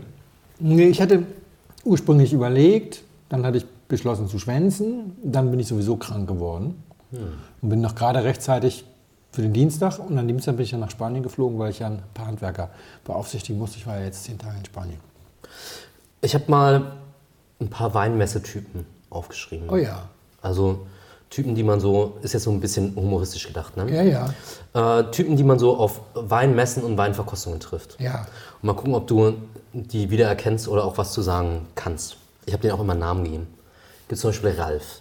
Ja. Ralf ist in der Weinszene relativ neu, hat sich aber schon belesen, hat die Webweinschule geguckt, hat unseren Blog gehört, hat das ein oder andere Weinbuch ähm, sich zu Gemüte geführt und ist jetzt auf einer Weinmesse. Und ist erstmal total geflasht. Ist so neu und gehypt und so ein bisschen wie so ein nervöses Hühnchen. Ja? Muss da so rumrennen und gucken und schauen, dass er nichts verpasst und ist so ganz aufgeregt. Ich war auch mal so ein Ralf. Ja. Ich kann mich erinnern, meine erste VDP-Verkostung, so 2012 oder so, hier in Berlin, da war ich total überfordert. Da dachte ich, oh krass, jetzt gehe ich hier zu Klaus-Peter Keller und danach gehe ich dahin. War so voll Vor allem, dass sie da dann auch persönlich stehen. Ne? Also immer weniger, aber 2012 ja, noch immer mehr. Also 2012 war ja, wirklich waren ja alle dann da. Genau, da waren die, Klaus-Peter Keller war schon nicht mehr da, aber so bei allen anderen waren Ja. die Winzer noch da. Und Ralf ist eigentlich ein sympathischer. Ja. Der ist total interessiert und geht rum und ist so ein bisschen over the top, aber äh, benutzt dann noch den Spucknapf und macht sich da so sein Bild. Ja, Ralf will ich eigentlich immer zurufen, entschuldige dich ein bisschen weniger. Weil Ralf ist auch immer davon überzeugt, man muss ganz viel über Wein wissen, bevor man sich äußern darf. Das ist ja auch in Deutschland leider häufig so ein bisschen so, wenn jemand mal irgendwo öffentlich eine Meinung äußert, so, wieso, wieso fühlt er sich denn jetzt hier berufen, sich hier öffentlich über Wein zu äußern? Ist der hier schon Experte? Hat er schon? Ne? Also das ist das habe ich ja auch alles erlebt ohne Ende, wenn du einen Blog anfängst und so. Aber die Lösung ist nicht, sich ständig zu entschuldigen und zu sagen, ja, ich bin ja noch Anfänger und so, aber, ähm, sondern einfach, sag mal, das Wissen um die eigenen Grenzen in das Urteil mit einfließen lassen. Also einfach nicht mit dem Brustton der Überzeugung anderen die Welt erklären. Das tut Ralf aber auch nicht. Also Ralf ist nämlich eher so der Typ, der so, ja, ich bin ja noch, ja, liebe, liebe, bewusst, hey, komm, Brust raus. Ne? Und alles gut, bisschen weniger entschuldigen. Super Typ. Ralf ist gut. Ralf ist super. Ralf darf vielleicht auch mal auf so einer Weinmesse ein bisschen mehr seine Ellenbogen einsetzen, weil der steht dann immer ganz hinten und wartet, bis er drankommt. Und ihm im Weg stehen Monika und Heinz. Ja? Und Monika und Heinz, die drängeln sich vor Ja. und sind der Meinung, dieser Winzer mit dem Sortiment ist jetzt für sie da. Und machen auch nicht Platz. Wenn viel los ist auf einer Weinmesse oder auf einer Weinverkostung so, ist ja manchmal nicht schlecht, wenn man so ein bisschen wie so ein Reißverschlussverfahren einführt, dass man sich überlegt, okay, welche Weine will ich haben, die lasse ich mir eingießen, dann gehe ich zwei, drei Schritte zurück, verkoste die, überlege, ob ich mir was aufschreibe, ob ich was fragen möchte und gehe dann wieder an den Tisch, dass jemand anders hinkommen kann und da weitermachen kann. Weil ansonsten funktioniert es ja nicht. Dann steht muss- man in drei Reihen. Ja, man muss dazu sagen, du bist allerdings auch echt leidgeprüft, weil du ja ganz viel auf Messen auch gearbeitet hast für deine Freunde, die die portugiesischen Weine importieren. Also das muss man vielleicht dem, dem einen oder anderen Hörer, der sich jetzt noch nicht so kennt. Also Flo war äh, kurz Ralf und dann war er ganz oft der Typ auf der anderen Seite des, des Tables und, und hatte Heinz in Breitwand vor sich. Hier, ja, könnt ihr mal einschenken. Ein bisschen wenig, könnt ihr noch ein bisschen mehr. noch, noch schlimmer eigentlich, dass Monika auf jeden Fall, die hat sich richtig zurechtgemacht Ja. und hat krass Parfüm aufgetragen. Ja, ja, oh je. Es gibt nur zwei Situationen, wo mich das richtig krass doll stört. Und das ist so im Theater und in der Oper. Wenn ich jemanden vor mir habe und der hat so ein Parfüm drauf, das ich gar nicht gut riechen kann, dann denke Ja. ich so, oh, lass mich drei Stunden hier sitzen. Und diese Wolke. Und bei der Weinverkostung ist es noch am, am, am allerschlimmsten. Ja. Ja, also, Bei der Weinverkostung ist, ist tatsächlich, bei, in der Oper ist es ja, also ich weiß nicht, wie das, ich war in Berlin tatsächlich jetzt in den letzten zehn Jahren nur einmal in der Oper, das ist traurig. In Hamburg, hatte, ich- müssen wir doch mal gehen. Ja, in Hamburg hatte ich noch ein Abo. Und in Hamburg war halt auch Talkum, ganz viel Talkum. oh ja. Talkumpuder auf den Perücken Oh, schlimm, alten? Damen. Oh, das zweieinhalb Stunden ist schon hart oder drei. Vor allem, wenn du im Abo hast du ja immer den gleichen Platz, hast du ja immer die gleiche Talkumpuder. Okay, Okay, egal. egal. Äh, Monika und Heinz müssen wir nicht Monika und Heinz. sagen. Und Heinz äh, nimmt auch auf jeden Fall keinen Spucknapf. Nee, Heinz ist Wahrscheinlich wegen Monika, aber wissen wir nicht. Okay, dann drängt sich von hinten, drängen sich so langsam Boris und seine Freunde ran. Ja? Boris und seine Freunde, die brauchen keinen Spucknapf. Den, der wird ignoriert. Aber die kennen sich schon mit Wein aus. Vielleicht hat Boris aus irgendwelchen Gründen Weinhandel. Das gibt es ja in Berlin auch immer mal wieder. Da komme ich in Weinhandlungen rein und denke mir so, oh, ganz spannendes Sortiment. Und dann spricht man mit dem Besitzer und denkt so, krass, so richtig Ahnung vom Wein hast du eigentlich nicht. Aber okay, es scheint trotzdem zu funktionieren. Ja. Und er hat seine Freunde mitgebracht und die versuchen richtig alles rauszuholen aus dem Abend. Die labern auch am Ende noch die Winzer an, ob sie noch ein paar Flaschen mitnehmen können. So, ob, ist ja eh angebrochen, kommt hier weg und so, ob sie das nicht noch mit einstecken können. Die ähm, habe ich zum Glück nicht so oft erlebt. Aber ich war jetzt auch nicht mehr so oft. Ich habe ja auch einmal auf einer Endverbrauchermesse gearbeitet, auch einen Blogbeitrag drüber geschrieben, von der Heizdeckenfront, heißt ja, glaube ich. An der Heizdeckenfront. Es ist interessant, ja. Die habe ich nicht so miterlebt. Aber da war ich vielleicht auch nicht auf den richtigen Messen. Auf der Berliner Weinmesse. Nee, da- das war Also vor allem tatsächlich. Heinz und Monika. Das, das war tatsächlich VDP auch. Ja, ah, ja. ja. Also Ja, das ja. war VDP-Messe und dann habe ich die, ich sehe die noch vor mir, weil die danach im Bus vor mir saßen und dann haben die sich ihre Trophäen gezeigt, von welchem Stand die welche Flasche noch mitgenommen haben und so. Und guck mal, Winter hat mir eine Flasche gegeben, die ist sogar noch zu und so.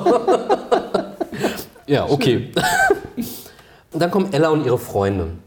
Und Ella und ihre Freunde, die haben Folgendes überlegt. Die bauen das als Programmpunkt in ihre Abendgestaltung ein. Ja. Weil die wollen noch weiterziehen, entweder ins Konzert oder in die Oper. Oder vielleicht gehen die danach essen, um danach im Club feiern zu gehen. Und vorher wollen die sich auf der Weinveranstaltung schon mal ein bisschen einen ansaufen. Aber die sind so geteilt. Da gibt es auch schon welche, die kennen sich aus und machen das gerne und sind da auch nett im Gegenüber. Und dann sind auch andere dabei, die sich das Glas dann auch schon mal schnell dreiviertel voll machen und exen, bevor sie dann aus dem Laden rausgehen. Ella und ihre Freunde sind so ein bisschen der Grund, warum ich auch bei Carsten und Ruth in der Weingalerie ab und zu helfe auf den Hausmessen, weil die nicht mehr ihre Weine frei zur Verfügung stellen. Die haben früher immer alles offen dastehen gehabt und du konntest dir anfüllen, was du wolltest. Und die sind jetzt dazu übergegangen, das nicht mehr zu machen, weil die Leute das wirklich so als Programmpunkt sehen und sich dann mal noch schnell eine halbe Flasche Portwein reinzwirbeln, bevor sie woanders hingehen. Und es dann halt auch teuer ist. Ne? Deswegen gibt es quasi jetzt so eine Zweiteilung von Sachen, die darfst du selber verkosten und so die ganz seltenen und teuren Sachen und so, da kriegst du eingeschenkt. Weil ich habe das, ich kann mich da auch noch dran erinnern, da war das noch nicht so. Und dann war ich selber als Gast da und dann sehe ich noch einen Mann vor mir, der sich richtig viel Madeira einschüttet ins Glas, so richtig viel. Einen Schluck nimmt und denkt, boah, ist das süß und dann alles wegschüttet. Ja. So, und dann gibt es noch Thomas, das ist der Cherrypicker. Der hat sich vorher minutiös darauf vorbereitet, was die teuersten Weine wo an welchem Stand sind, um dann rumgehen zu können und nur das zu probieren. Nichts anderes. Der spricht auch nicht mit dem Winzer.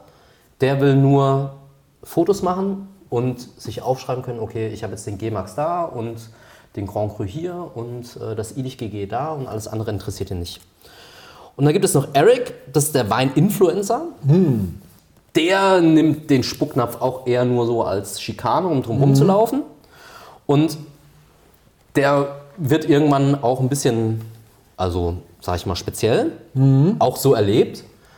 Der kommt dann nach einer Rotweinrunde, wo er 20 Pinots verkostet hat und nach dem fünften eigentlich schon nicht mehr so unterscheiden konnte, aber ist wurscht. Zum Champagnerwinzer, macht man ja zum Schluss so, ne, um nochmal erfrischend zu haben und hat noch Rotwein im, Rotwein im Glas und ist ein berühmtes Champagnerhaus, so erlebt. Und der Winzer fordert ihn auf, das Glas zu spülen, weil ist ja noch Rotwein drin und er schüttet ihm den Rotwein in den Champagnerkühler. so, ah, ja, ist leer jetzt. Und kriegt dann Champagner eingeschenkt.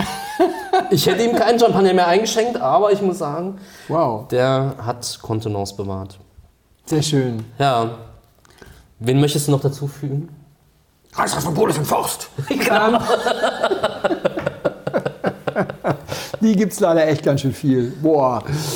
Ja, so Leute, die sich hinstellen und darauf warten, ihr Wissen zum Einsatz bringen zu können. Oh ja, endlich mal zu glänzen. Und das Ja, ja, ja, auch beim Winzer gerne. Und der Winzer so, ah ja, ja, und, und äh, hat er eine Malo gemacht. Ne? Also nicht biologischen Säureabbau, hat er eine Malo gemacht. Hat er, also, riecht so, als hätte er eine Malo gemacht. und so, so, so, so, so diese Geschichten. Davon gibt es auch eine ganze, eine ganze Menge, ähm, die so in dieser Form Wein als Mittel zur Distinktion. Das fehlt in deiner Auflistung. Stimmt. Das, da, da, Ja. sind, da sind so verschiedene Typen unterwegs. Auch die, die jeden wissen lassen, dass sie mit dem Winzer per Du sind. Wenn sie da einen kennen, so. Und dann gibt es noch, äh, das sind dann die ganz Älteren, die, also wir lästern über Influencer. Das ist aber falsch. Die gibt es nämlich schon immer, diese Influencer. Und ich habe das mehrfach erlebt, dass dann Leute kommen und auch auf dem Weingut, ich habe ja auch bei Jörg ein paar Mal ausgeholfen, wenn ich unten an der Mosel war und wir haben irgendwann mal eine Stunde irgendwie da lustige Leute bespaßt. Ja, ich bin ja, ich bin ja Vorsitzender unserer Weinbruderschaft, ich kann da eine ganze Menge für Sie tun. So, nach dem Motto, machen Sie mir mal den Kofferraum voll. Da gibt es auch eine ganze Menge. Und dann hat mir aber Jörg auch gesagt, ey, Weinbruderschaften können schon echt als Kunden relevant sein. Es gibt schon Weinbruderschaften in Deutschland, das ist völlig alt. Das ist, Im Prinzip gründen wir ja gerade neue Weinbruderschaften, jetzt in Wien. Das, Ja, ja, richtig. das ist ja die moderne Form der Weinbruderschaft, mit einem schwarzen Glas bewaffnet. Aber es gibt wohl Weinbruderschaften in Deutschland, die ordern echt palettenweise. Ja, das können wir schon vorstellen. Die sind aber steinalt. Ne? Und da, die haben halt auch keinen Nachwuchs, weil ja, Nicht mehr so up to date. nicht mehr so up to date, ist nicht so viel Insta-mäßig unterwegs da. Aber, aber im Ernst, also eigentlich, eigentlich ist es so, dass, dass mir Winzer gesagt haben, es gibt Weinbruderschaften, wenn du da gut drin bist, dann fährst du noch einmal im Jahr hin, nimmst auch mal ein, zwei Mal Raritäten mit, dann sitzen da 40 engagierte Leute und anschließend kriegst du eine Bestellung und keiner ist unter zwölf Flaschen dabei. Ja. Keiner. Und viele sind auch mit 24. Wenn du da das dritte, vierte, fünfte Jahr bist, sind die Leute auch mit 24 Flaschen dabei oder sowas. Und dann hast du anschließend mal schnell 800 Flaschen Wein verkauft. Da kannst du auch mal dich ins Auto setzen, Beziehungsweise unter Umständen hast du ja eh den Sprinter voll und verkaufst es noch aus dem Wagen raus, je nachdem, wie das Sortiment natürlich strukturiert ist. Aber also die Jungs sind auch noch unterwegs auf den Weinmessen, und zwar nicht zu knapp. Das, die sind noch älter als Heinz und Monika. Glaubst du, dass die, dass die Prowein noch Zukunft hat? Man, man munkelt so. Vielleicht wird das schwierig. Ich weiß es. Besucherzahlen sind nicht so. Ja, die Besucherzahlen waren nicht so toll. In der Deutschlandhalle war viel los, international war nicht so viel los. Aber das Bild zu machen, äh, also ob das repräsentativ ist, weiß ich nicht, weil letztlich ursprünglich war der große Vorteil der Prowein, dass Einkäufer aus Ländern wie Australien oder China diese lange Reise machen und dann das komplette europäische Thema abdecken können. Und die kommen nicht für eine Win Italy. Also für eine Win Italy vielleicht noch, aber für eine Slow Wine in, in Bologna kommen die nicht. Und für, also es gibt, drei Viertel des Weins dieser Welt wird immer noch unter 5 Euro verkauft. Ne? Und in dem Bereich haben wir gar kein Feedback von den Leuten, wissen wir doch gar nicht. Bloß weil irgendwelche Winzer gesagt haben, wir machen jetzt Schluss und wir lassen es, und viele Winzer es auch mittlerweile sein lassen und die Franken keinen Gemeinschaftsstand mehr gemacht haben und so, weil sich das an der Stelle nicht lohnt. Auf der anderen Seite hat sich das deswegen nicht gelohnt, weil etliche der fränkischen Winzer zum Beispiel bei ihren Bioverbänden auf dem Gemeinschaftsstand waren. Oder bei, also so viel weniger fränkische Winzer waren am Ende nicht auf der Probe. Ich kann es nicht beurteilen. Ich würde mal sagen, vielleicht wird sich das ein bisschen äh, verschieben und vielleicht werden wir die Prowein immer häufiger schwänzen können, weil immer weniger von unseren relevanten Leuten da sind. Aber für, ich sag mal, einen Erzeuger, der an der Rhone 20 Millionen Flaschen macht und das gerne weltweit distribuieren will, ist das immer noch das Nonplusultra. Der fährt dahin und hat 17 seiner Importeure da. Naja, klar. Wird man sehen. Was sagst du denn zum Wein? Ja, du hast ihn einen, einer merkwürdigen Temperatur eingeschenkt, sage ich mal direkt. Das war, ich würde sagen, der hatte so 10, 11, 12 Grad. Das kann sein, weil ich mit dem Fahrrad hergefahren bin, mit dem Kühlmannschatt und stand Ja, hinten. Vielleicht ja. ein bisschen warm geworden. Und das hat mich die ganze Zeit so ein bisschen irritiert. Er hat ein bisschen Schmelz und er ist in der Frucht nicht so, nicht so frisch. Also nicht- nicht so zitrisch frisch oder so, sondern so. Weswegen ich lange überlegt habe, ob das eventuell ein Rotwein ist. Ich habe mich dann auf Weißwein eingeschossen. Und dann habe ich gedacht, er hat aber dann auch ein bisschen Gerbstoff und so, also nur Temperatur war das nicht, sondern es war auch ein bisschen die Struktur. Darf ich noch einen kleinen Schluck haben? Ja. Er hat ganz dezenten Gerbstoff und so einen leichten Schmelz in der Textur. Mm. Jetzt ist es auch wieder kälter. Das war auch, weil du so einen kleinen Schluck eingeschenkt hast. Der ist dann auch noch so schnell warm geworden. Und dann habe ich spontan an Weißburgunder gedacht, weil mir das ein bisschen deutsch vorkam, weil es eine schöne, ganz süße, schöne, ganz, also so ein bisschen süße Frucht ist, wirkt aber nicht so, als wäre das Zucker, hat eine mittlere Säure, also das würde man Medium Plus nennen. Das ist also schon wieder, weil Medium Plus ist das neue mittlere Säure, weil ja 80 Prozent der Weine haben Medium Plus. Ich habe jetzt mir vorgenommen, in Zukunft hier werde ich das Schema anwenden, weil ich glaube, dass das tatsächlich die Treffsicherheit ein bisschen erhöht. Okay. Das habe ich bei dem Winz gedacht. Dann wäre ich ein bisschen auf diese Apfelbirne, Heu und Strohnummer gekommen und dann wäre ich schneller bei Silvaner gewesen. Hier habe ich überlegt, wo sind wir aromatisch? Wir riechen ein bisschen nach Tabak. Also der, der, der Wein riecht ein bisschen nach blonden Tabak. Und das ist dann schwer zu unterscheiden, ist das noch, ist da Holz mit im Spiel? Ist es Holz? Ja? Okay. Ja. Ayer, Eicher aus Frankreich. Wir sind nicht ölig, wir sind ein bisschen cremig in der Textur, aber wenn es neues Holz war, würde ich jetzt bei einem Chardonnay erwarten, dass da mehr Butter kommt. Also es gefällt mir ganz gut. Es gefällt mir ganz gut. Ich habe es ganz gerne getrunken. Es war so ein bisschen nichtssagend am Anfang, sage ich mal so. Hat mich nicht so wahnsinnig abgeholt, aber hat einen schönen Trinkfluss gehabt, weil es so ganz lecker in dieser süßen Frucht ist. Löst mal auf. Ja, das hat ein, das ist für mich ein Herzenswein. Ah, Also ich mag den total gerne. Kommt aus Portugal, deswegen kommt es nicht drauf. Das trinkt man nie. Portugal ist immer nicht auf dem Zettel. Das ist der Vinha Formal von Luis Pato aus der Bairrada. Das ist 100% Bical. ach, guck an. Und da tut man sich so ein bisschen schwer, weil man das so selten ins Glas bekommt. Und die Portugiesen auch sich vielleicht nicht so gut vermarkten, die kann man vielleicht auch mal sagen. Für mich ist das ein ganz, ganz großer Weißwein, der wahnsinnig gut reift. Wir Ja. haben zu meinem Geburtstag, da warst du leider nicht, diesen Wein getrunken im Restaurant aus 1991. Das war letztes Jahr. Das war Wahnsinn. Und die Legende erzählt, dass der Urgründer des Weinguts, Luis Pato, Senor Baga, diesen Wein aufgemacht hat, um eine Expertenrunde aus Winzern und Kritikern davon zu überzeugen, dass Portugal Weißwein machen kann, der reift, der nicht auf einem fruchtigen, netten Level bleibt, sondern der so viel Struktur mitbringt, dass er 10, 20, 30 Jahre locker hält. Wobei man da auch drüber streiten könnte, das müssen wir uns mal für eine andere Folge aufheben, ob gereifter Weißwein eigentlich nur bei Frische kommt. Also ist ein Weißwein eigentlich alt gut, weil er noch frisch ist oder muss da noch was anderes dazu? Ja, ne, Überleben ist jetzt keine, keine Tugend. Ja. Ich mag das sehr, sehr gerne. Ja, mit ich habe das, Kontext ist das ein bisschen spannender. ich hab das gestern ähm, vorprobiert, was aus 2017 ist. Es ist schon so ein bisschen angereift. Ich hatte es schon länger nicht mehr im Glas und hatte das zu Dorade. Meine Frau sagt, mega. Glaube ich. Also Schwarzglas, inkompatibel, wenn du so willst. Wenn man sowas sowieso nicht kennt, wird es nicht leichter durchs schwarze Glas. Hier in diesem Fall, das ist so ein bisschen oxidativer aufgebaut, deswegen dieser Schmelz, der kommt dann daher. Das erklärt sich alles total super, wenn man das weiß. Und dann kann man sich ungefähr vorstellen, dass das ja sowieso nur zum Essen getrunken werden soll. Das hat 0 Gramm Zucker und es reift und dann gewinnt das. Und dann ist das eine schöne Story und ein guter Wein. Und wenn du mir jetzt sagst, der kostet 17 Euro oder sowas, dann sage ich Halleluja. Genau, so 17 bis 20 Euro. Ja, das ist, das ist die große Stärke Spaniens und Portugals. Ja. Aber man muss das verstehen und das ist total schwarzglas inkompatibel. Ich bin da nicht so bei dir. Ich finde das, ich finde, ich finde das auch aus dem schwarzen Glas. Ich finde die, ja, du findest es auch aus dem schwarzen Glas gut, aber weil, ich, weil ich ihn auch kenne, so, ne? Ja, klar. Genau, weil du ihn kennst. Also Ja. wenn du das komplett gar nicht kennst, dann ist das unglaublich schwer. Dann ist das halt einfach Wein. Ja, das ist irgendwie Wein. Weil diese, ganz, also diese ganzen Rebsorten, ich finde es wahnsinnig schwer, diese Rebsorten aus schwarzen Gläsern zu schmecken, die so wenig Eigengeschmack haben. Weil da kommt, die kommen dann eben über die Struktur und die kommen gerne dann zum Essen. Wir sind, glaube ich, gar nicht so weit auseinander. Also, Nein, nein, nein. Ich ähm, mag noch einmal kurz Werbung machen für äh, die Weingalerie in Charlottenburg, wo ich den auch gekauft habe. Die haben am 21. und 22. April Hausmesse.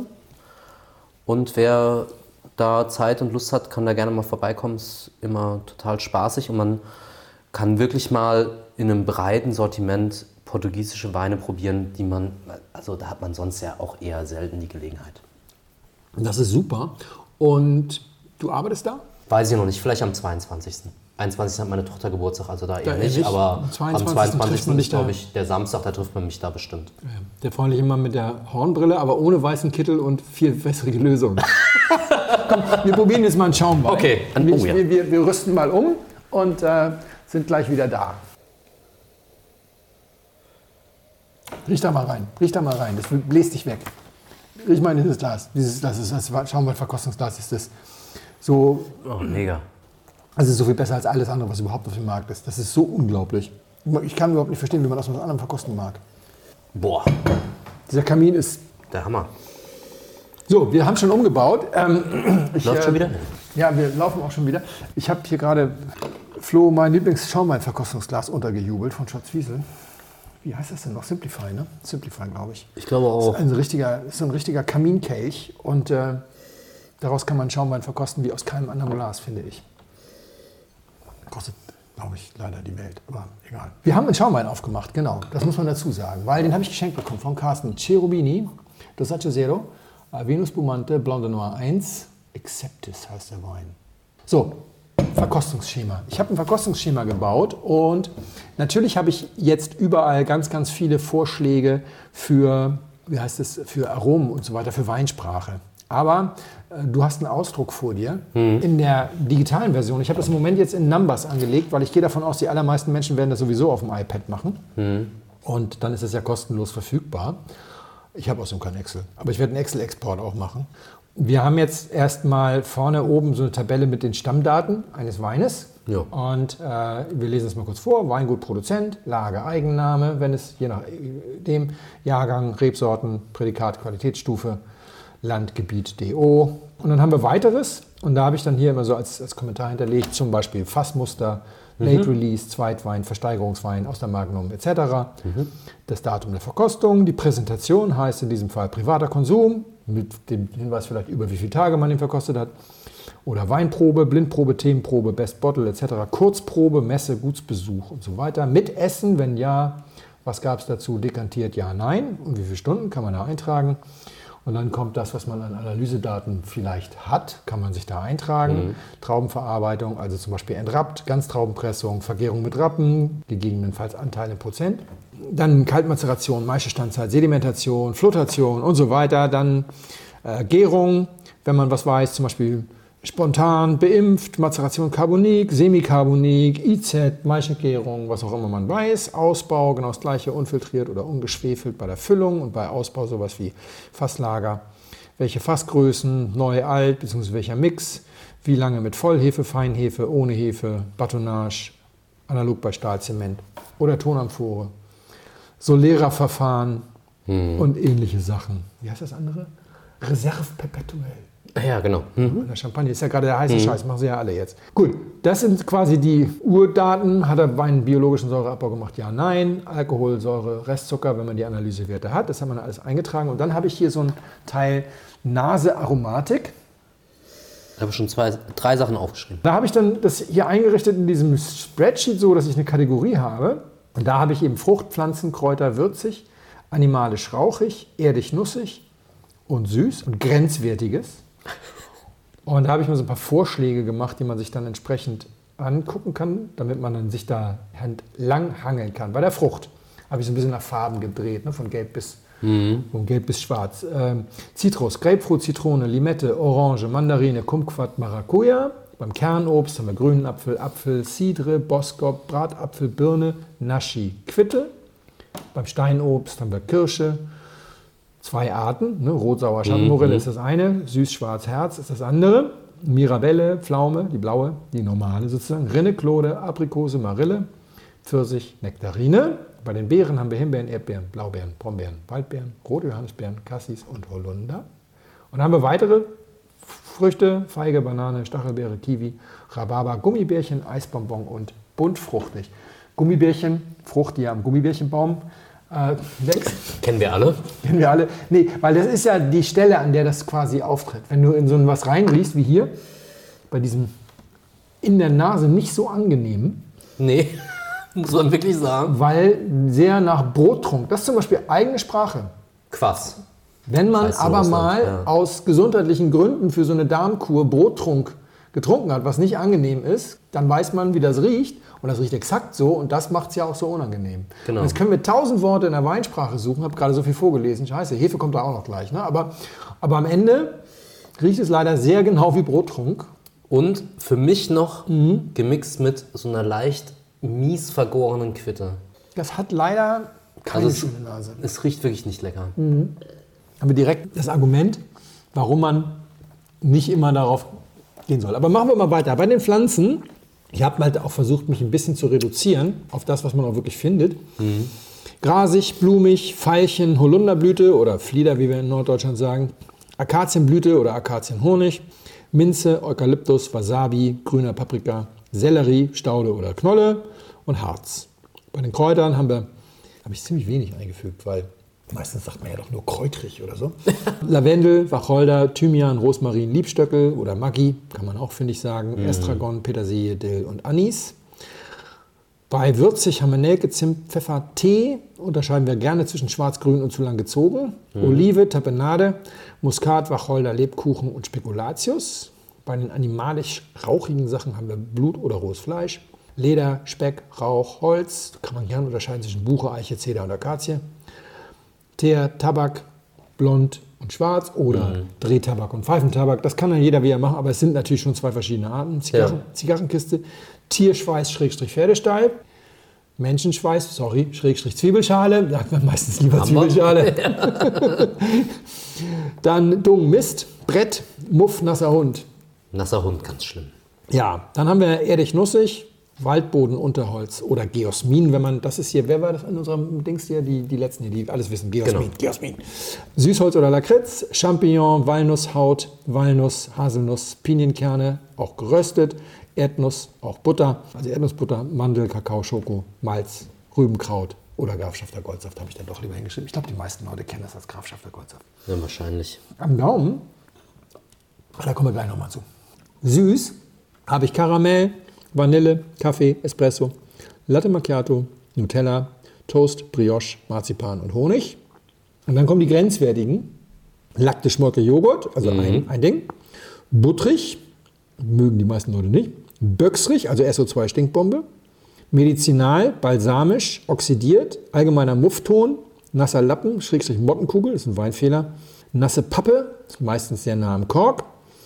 Allgemein stechend, flüchtige Säure, schnapsig, sprittig, Acetaldehyd oder Cheriton, Ethylacetat oder Klebstoff, Lösungsmittel und leider auch Erbrochenes, weil man das in vielen Weinen findet. Und hier sind wir auch nicht so weit davon entfernt. Nee. Also hier poppt dann immer so eine Kategorie auf und dann hast du so zehn Felder. Man kann sich natürlich theoretisch neue dazu bauen und dann kann man da was reintun und dann kann man dann noch eine Ausprägung mit reinbringen. Und bei der Ausprägung habe ich, das fand ich auch wichtig, das wird zum Beispiel auch in vielen Weinsprachegeschichten gar nicht so richtig gemacht. Und ich finde, da kann man, wenn man Weine am Gaumen wieder auferstehen lassen will, unheimlich viel mit retten. Also wir haben hier unreif oder grün, knackig, reif, dropsig, vollreif, überreif, gedörrt oder getrocknet, gekocht und marmeladig. Gerade für die Frucht und so. Total. Ja, total spektakulär, weil gerade beim Riesling, also ja, so Bratapfelaromatik zum Beispiel oder sowas, kannst du beim Riesling sehr gut überlegen oder weißt du genau, wie das schmeckt und wo das herkommt. So, dann kommt der Teil Gaumenaromatik und da gibt es einen Haken, den man setzen kann wie Nase. Meistens ist es, gibt es ja keinen großen Unterschied.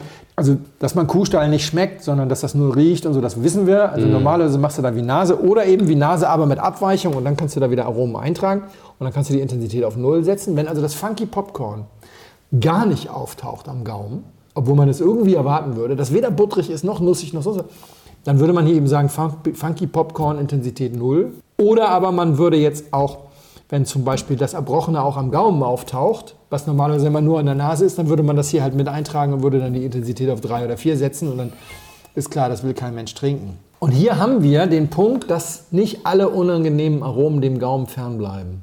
Das ist leider richtig, ja. Ich, was mich schwer irritiert und was ich bei Schaumwein insgesamt nicht sehr gerne mag, wenn es so sehr nach Eierschale, also so nach so Ja. Ei Eierschale schmeckt. Und das hat er ganz doll. Das bleibt auch so am Gaumen kleben. Das ist fast fehlerhaft. Geschenkten Gaul, guckt man nicht ins Maul und jetzt richten wir ihn hier öffentlich hin. Mann, wir sind Freunde. Dann kommt der Bereich Gaumenstruktur, also Gaumenaromatik, Gaumenstruktur. Und jetzt kommt der Teil, den man, glaube ich, wirklich auch, wo man am ehesten eine, eine Anleitung braucht, damit man nichts vergisst sozusagen. ja. Habe ich in Kategorien unterteilt wieder. Wir haben Grundgeschmack, Alkohol, Körperdruck, Textur, Tannin und Reife. Ja, gut. Und die Ausprägungen, die man dann daneben schreibt, sind bei den Grundgeschmacksrichtungen natürlich sauer, süß, bitter. Und dann kann man entsprechend schreiben, bisschen süß, bisschen sauer oder sehr bitter. Salzig habe ich auch geschrieben. Ich bin ja kein so riesiger Fan von salzigen Weinen. Also ich glaube, das ist ein bisschen Einbildung. Aber gut, es steht mal mit dabei. Umami fehlt noch Umami. Ja, das ist aber eher ein Texturthema, finde ich. Ja. Aber gut, Alkohol. Unauffällig, gut integriert, deutlich spürbar, dominant, brandig. Das sind so die Sachen, die, so, sage ich das. Körper. Das geht von dünn über schlank bis voll, üppig, über, oder über voll, üppig bis fett und mastig. Wird dann ein bisschen viel natürlich entsprechend. Der Druck geht von verhalten oder leise, ich mag ja das Wort leise, äh, bis intensiv druckvoll. Textur haben wir gleich mehrere Dimensionen. Wir haben einmal von klar wässrig bis ölig cremig. Dann haben wir auf der anderen Seite saftig stahlig, so Stichwort Apfelsaft, bis Ja. phenolisch, kratzig, pelzig. Damit meine ich nicht Tannin, sondern damit meine ich das, was wir eben zum Beispiel mit so ein bisschen, das war zwar Holztannin, aber das ist nicht das, was wir so beim, als Rotweintannin bezeichnen würden, ne, bei dem Weißwein eben hatten. Dann haben wir auch leider negative Texturelemente wie seifig, laktisch, ranzig. Das gibt es leider auch manchmal. Also seifig sogar ziemlich häufig, laktisch sowieso. Dann kommt das Thema Tannin, klar, seidig, feinkörnig, mittelfein, adstringierend, grob und austrocknend. Bei der Reife gibt es positive Sachen wie frisch, erste Reifenoten, deutlich gereift. Wenn es ein alter Wein ist, ist es sehr schön. Und bei negativ wäre es firn, wachsig, oxidiert, gezehrt oder uralt.